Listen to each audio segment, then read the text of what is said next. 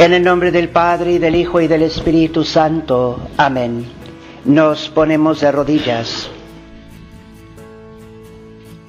Jesús, mi Señor y mi Dios, te adoro presente en el sacramento de tu amor.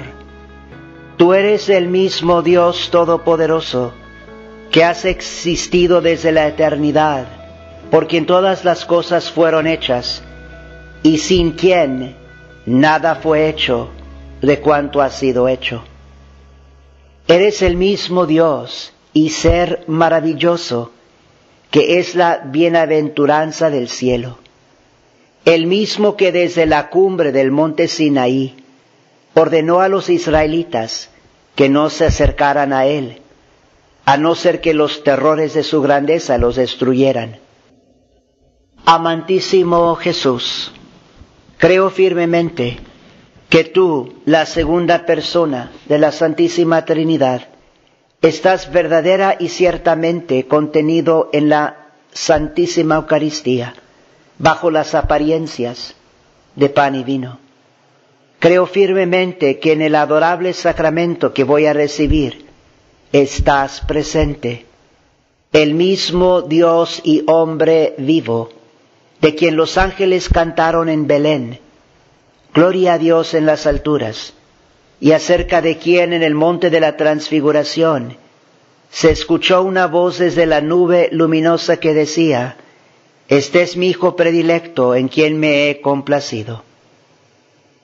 Declaro con fe inquebrantable que en el Santísimo Sacramento está la misma alma que estuvo triste en el huerto hasta la muerte, el mismo cuerpo que fue azotado junto a la columna y cayó bajo el peso de la cruz, la misma carne que se estremeció de agonía en el Calvario, y la misma sangre que tiñó de púrpura la roca dura. Dulcísimo Jesús, esta es mi fe. Haz que eche raíces profundas en mi alma, para que moldee todos mis pensamientos y sentimientos intensifica mi fe y dame una viva comprensión de tu grandeza, el Rey de Reyes, que en la Santa Comunión viene a habitar en mí.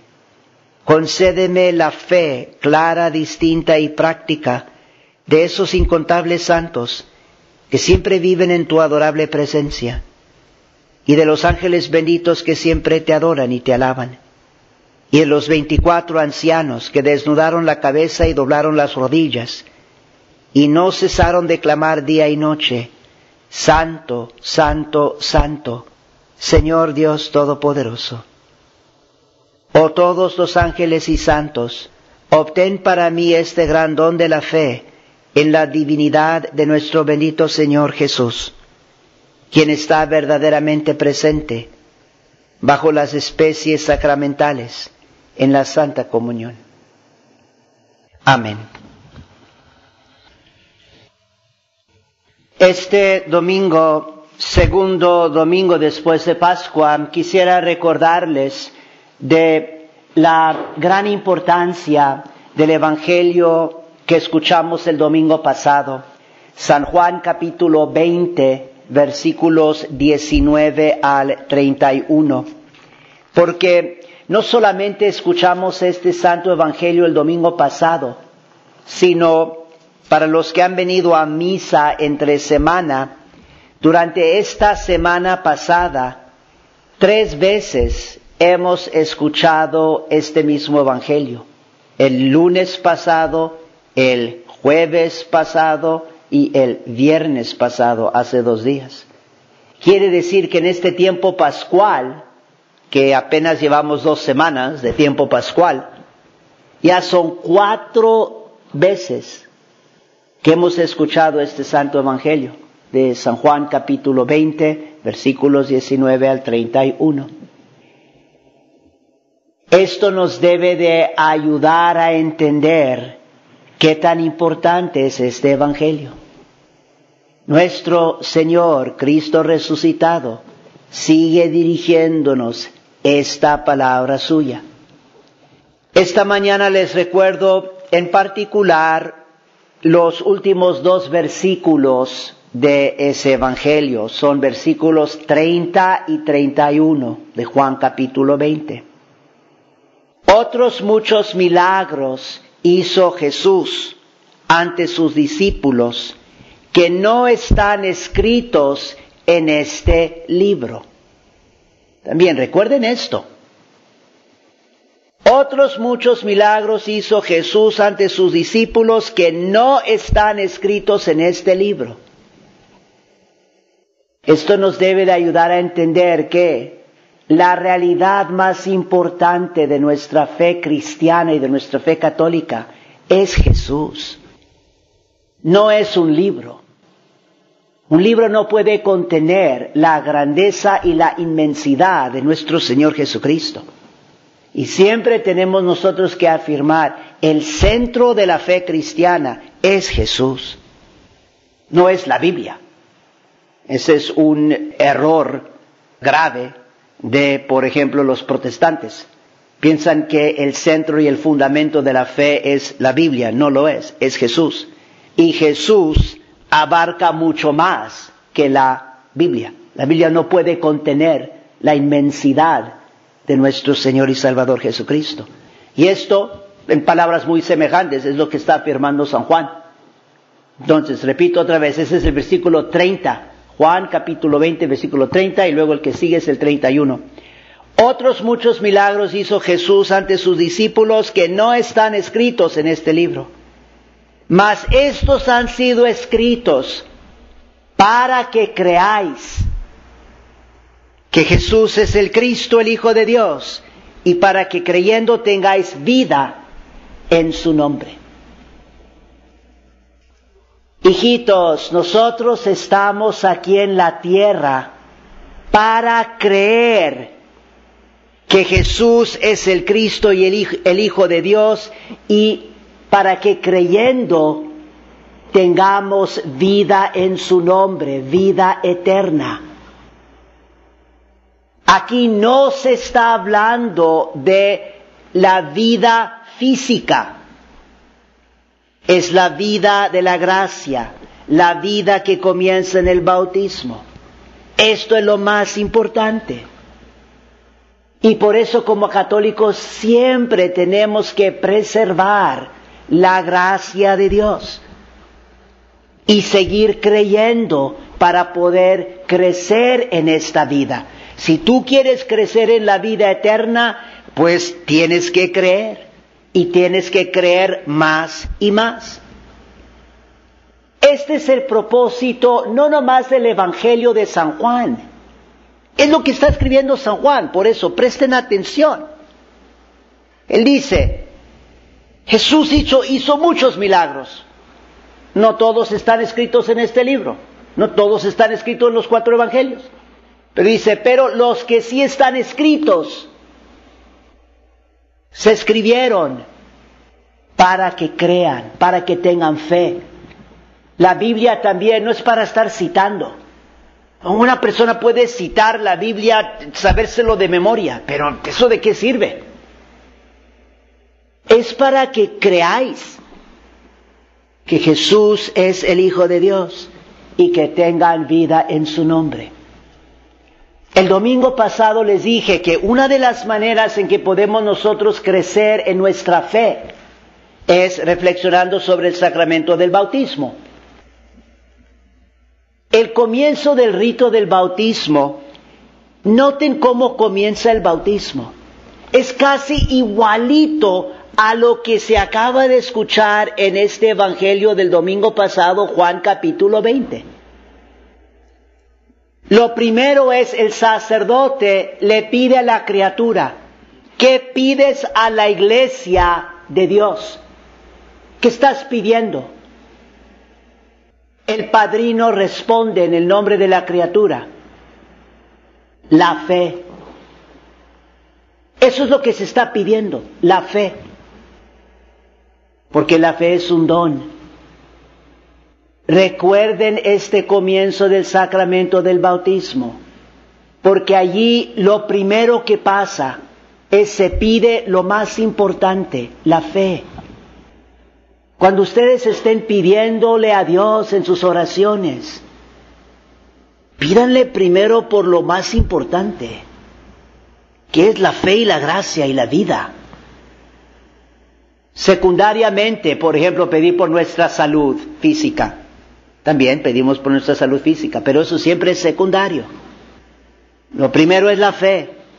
Y luego el sacerdote pregunta, le pregunta a la criatura, ¿qué te alcanza la fe? Y responde el padrino, la vida eterna. Exactamente lo que está diciendo San Juan, la razón por la cual existe su evangelio, la razón por la cual existe la Biblia y la razón por la cual existe el sacramento del bautismo, para que creamos y creyendo tengamos vida en su nombre, vida en nombre de nuestro Señor Jesucristo. Ahora, ¿qué significa creer en Jesús? Porque es fácil decirlo. Por eso debemos de estar prestando mucha atención, hijitos, durante este tiempo de Pascua, a lo que está pasando.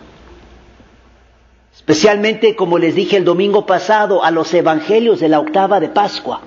Porque la fe en Cristo no es una fe cualquiera. Es la fe de la iglesia. Esto también es lo que afirma el sacramento del bautismo. Por eso, en el sacramento del bautismo, el sacerdote le pregunta a la criatura, ¿qué le estás pidiendo a la iglesia? Eso también tiene gran significativo. ¿Qué pides a la iglesia de Dios? Obviamente Dios es el que nos va a dar la fe, pero es siempre por medio de su santa iglesia. Los que dan el primer testimonio de Cristo resucitado son los apóstoles. Y por eso también escuchamos en este tiempo de Pascua, San Juan, él llega primero al sepulcro vacío, pero ¿qué hace él? Él antes de entrar espera a San Pedro. Entra primero Pedro. Pero lo más importante aquí que quiero mostrarles es que la fe en Jesús es una fe eucarística. Esto es de suma importancia. Y por eso también el domingo pasado les estaba diciendo, les dije, miren, para crecer en fe, les dije, recen el acto de fe. Recen el acto de fe todos los días. Recenlo con devoción. Denle gracias a Dios por la fe católica que Él les ha dado y pídale que aumente su fe. Hay que hacer esto. También les dije, presten mucha atención a la Santa Comunión. Porque cuando más vamos nosotros a poder expresar esa fe en Jesús, la fe de la que se trata todo este tiempo pascual, cuando más vamos a poder nosotros expresar esa fe es en la Santa Misa y en el momento de la Santa Comunión, la consagración y la Santa Comunión.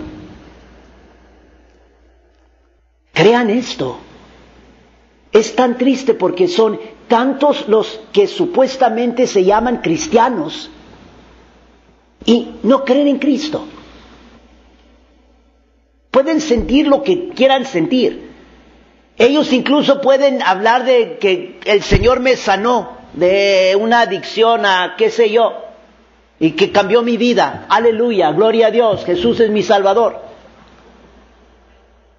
Ese es un engaño.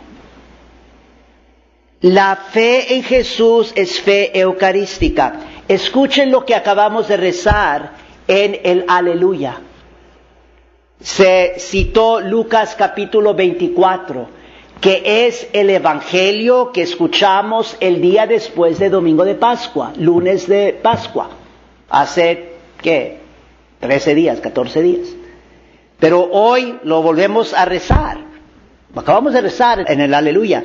Los discípulos conocieron al Señor al partir el pan. Aleluya. Es impresionante si ponemos atención en qué tan fuerte es la marca eucarística en todas las apariciones de Cristo resucitado, comenzando con los discípulos de Emaús, que lo conocieron al partir el pan. Uno puede conocer a Jesús aparte de la Eucaristía. Es Él. Él es el que está presente, el Rey de Reyes, el Dios que ha creado todo. Está ahí presente. ¿Qué tipo de fe tiene uno si no cree eso? Por eso en los diferentes evangelios, incluso en Juan capítulo 20 con Santo Tomás, por eso Jesús resucitado está mostrándole a sus discípulos sus manos y sus pies, sus llagas gloriosas. Por eso Él se pone a comer con ellos. Se pone a comer con ellos pescado y pan. Vean, no me acuerdo ahorita cuál evangelio, no sé si fue el miércoles o jueves, pero de, de la octava de Pascua. Les está dando esos signos palpables de su carne, porque ha resucitado. Pero lo sigue haciendo hoy. Nos da el gran signo, la gran realidad de su cuerpo y de su carne y de su sangre. Por eso comemos de su carne, bebemos de su sangre. Y cuando nosotros comemos del cuerpo de Cristo y bebemos su sangre en la Santa Comunión, ahí también están las llagas, porque es su cuerpo glorioso. Así como Él está mostrando esas llagas gloriosas a Santo Tomás, lo mismo lo hace nuestro Señor Jesucristo en la Santa Comunión, pero no aparte de. Todo esto quiere decir qué tan importante es para nosotros la Santa Misa y la Santa Comunión y de verdaderamente creer. Y recuerden también la gran bienaventuranza pascual. Yo le, llamo la bienaventuranza pascual. No es invención mía, supongo que muchas veces se ha dicho esto porque pues es algo obvio. En el Evangelio del domingo pasado, Juan capítulo 20, Jesús resucitado, él mismo le dice, respondiendo al apóstol Tomás, dice, bienaventurados, bienaventurados los que sin haber visto han creído. Entonces, bienaventurados los que verdaderamente creen. Y el que verdaderamente cree irá al cielo, en la vida eterna. Recuerden, el que cree que Jesús es el Hijo de Dios tendrá vida en su nombre. En el sacramento del bautismo, el sacerdote pregunta, ¿qué es lo que la fe te alcanza? La vida eterna. Es verdad. Lo demás no importa. Aquí no importa si tienes mucha ropa, muchas posesiones, como les he dicho en otra ocasión, no importa si estás guapo o feo. Lo que importa es la fe. Y la fe es lo que te va a alcanzar la vida. Por eso Jesús dice, y son las palabras de Jesús resucitado, bienaventurados los que sin haber visto han creído. Y ese es el gran, créanlo, ese es el gran obstáculo para la gran mayoría de las personas en la Santa Comunión, en la misa y en la comunión. Porque no ven, porque no experimentan como uno quiere con los sentidos humanos. Falta la fe verdadera en Jesús, que es una fe eucarística. Lo que te hará bienaventurado es creer y creer que Jesús es el Hijo de Dios y es una fe eucarística.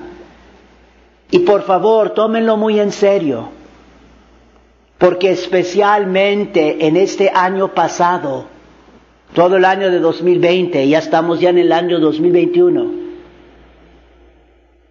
yo pienso, pienso que es obvio, yo pienso que se ha eh, revelado qué tan pobre y pequeña es la fe eucarística dentro de la Iglesia Católica. es un desastre lo que está pasando y lo que sigue pasando. Lo que está dominando todo. Es toda esta idea, hay un virus, Ahora hay que ponerse vacunas. Hay problemas muy graves con las vacunas. Les vuelvo a decir, problemas morales y también problemas de salud, que ni se sabe lo que va a suceder dentro de un año, dos años los que andan tomando vacunas. Pero tanto que se está hablando ahora de vacunas y ahora que andan sacando más cosas que se van a tener que tomar más cosas y que todavía no se puede ir a misa y que cancelando misas y todo lo demás. Yo digo, es tristísimo.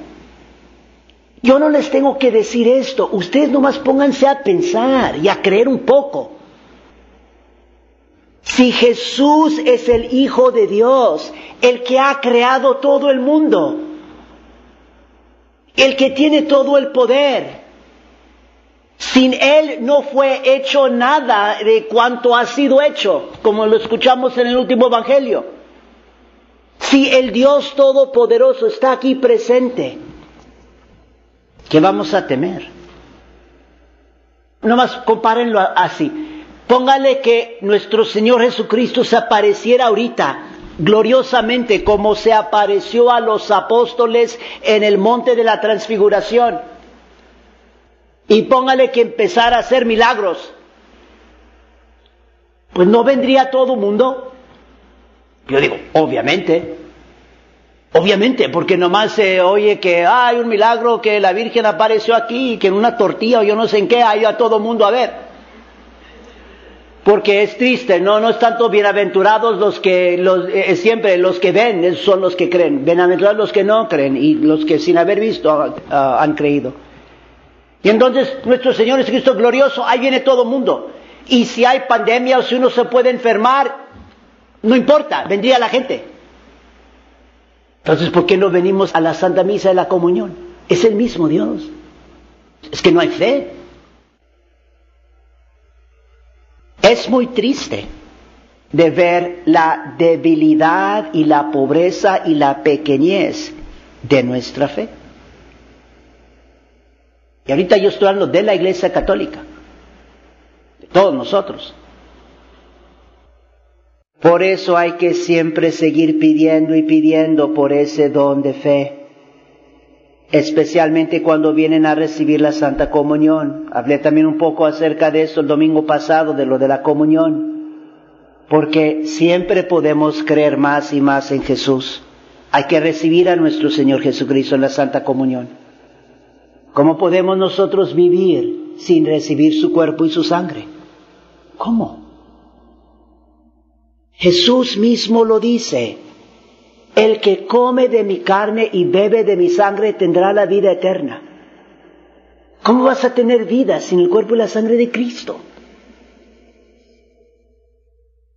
Y luego hay que recibir la Santa Comunión siempre más dignamente, con más fe. Hay que estar dispuestos a sacrificar. Si uno pierde la vida, pierde la vida. Son los mártires. Al cabo que estamos hablando ahorita de vida física, lo que importa es la vida eterna. Pero por eso hay que también poner fe en esto. El comienzo del, por eso les mencioné hoy, el comienzo del sacramento del bautismo, que es lo que estás pidiendo, la fe, que te va a alcanzar la fe, la vida eterna. Desde el momento de mi bautismo reconozco lo que más importa es la vida eterna. Nada de lo que va a suceder aquí en la tierra, que es algo de las cosas que son pasajeras, eso no importa. Todo lo que hagamos en nuestras vidas aquí terrenales es para que podamos crecer en nuestra fe y por eso es tan importante venir a misa y venir a la Santa Comunión. Pues, es donde más vas a poder crecer en tu fe. Y es también cuando más debes de pedirle a nuestro Señor Jesucristo ese aumento de fe en la Santa Misa, en la Santa Comunión.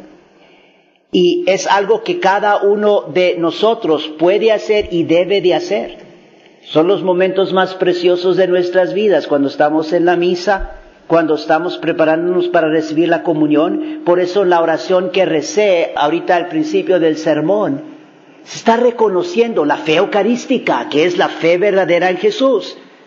Recuerden todo esto, le estamos diciendo, Cristo resucitado, llamándonos a la fe, llamando a los discípulos a la fe. ¿Qué tipo de fe? ¿Qué es fe? ¿Algo que nomás siento? No, fe eucarística. El aleluya de la misa de hoy. Los discípulos conocieron al Señor al partir el pan. Esa es una de las grandes enseñanzas del tiempo pascual. Por eso lo volvemos a rezar en la misa de hoy, segundo domingo después de Pascua. Los discípulos conocieron al Señor al partir el pan. ¿Lo estás reconociendo tú? ¿Estás creyendo en Él? ¿Qué tan dignamente estás recibiendo la Santa Comunión? ¿Está tu corazón puro? Si uno tiene fe, va a poder perdonar a todo mundo. Está otro ejemplo. De que no tenemos fe. Batallamos mucho para perdonar a los que nos ofenden. Bueno, pues es que no tienes fe en Jesús. Porque si tú realmente estás creyendo en Jesús y recibiéndolo en la Santa Comunión, ¿cómo no vas a perdonar? ¿Cómo no vas a perdonar a los que te han ofendido? Si tú tanto has ofendido a tu Señor y tu Dios y a pesar de eso, Él te está llamando a la fe, te está llamando a la vida eterna y te está dando su cuerpo y su sangre en la Santa Comunión. Con un inmenso amor. Es tan importante que nosotros hagamos todo lo posible, pongamos todo nuestro esfuerzo de pedirle a nuestro Señor Jesucristo que aumente nuestra fe en la Santa Misa, especialmente en la consagración, a partir de la consagración, cuando ya se hace presente, y al recibirlo en la Santa Comunión. Y de nosotros tener que el deseo más grande que tengamos como católicos es de poder recibir a nuestro Señor Jesucristo siempre más dignamente. No nomás es decir, bueno, ya recibí a mi Señor y mi Dios. No. ¿Qué pasa si lo estás recibiendo con muy poca fe? Cuidado, porque te puedes estar condenando. Eh, hay que recibirlo con fe, hay que recibirlo con amor, hay que recibirlo con el deseo de perdonar, así como Él nos perdona. Hay que recibirlo con el deseo de amar, así como Él nos ama. Siempre tenemos que esforzarnos para recibirlo más dignamente. En el nombre del Padre y del Hijo y del Espíritu Santo. Amén.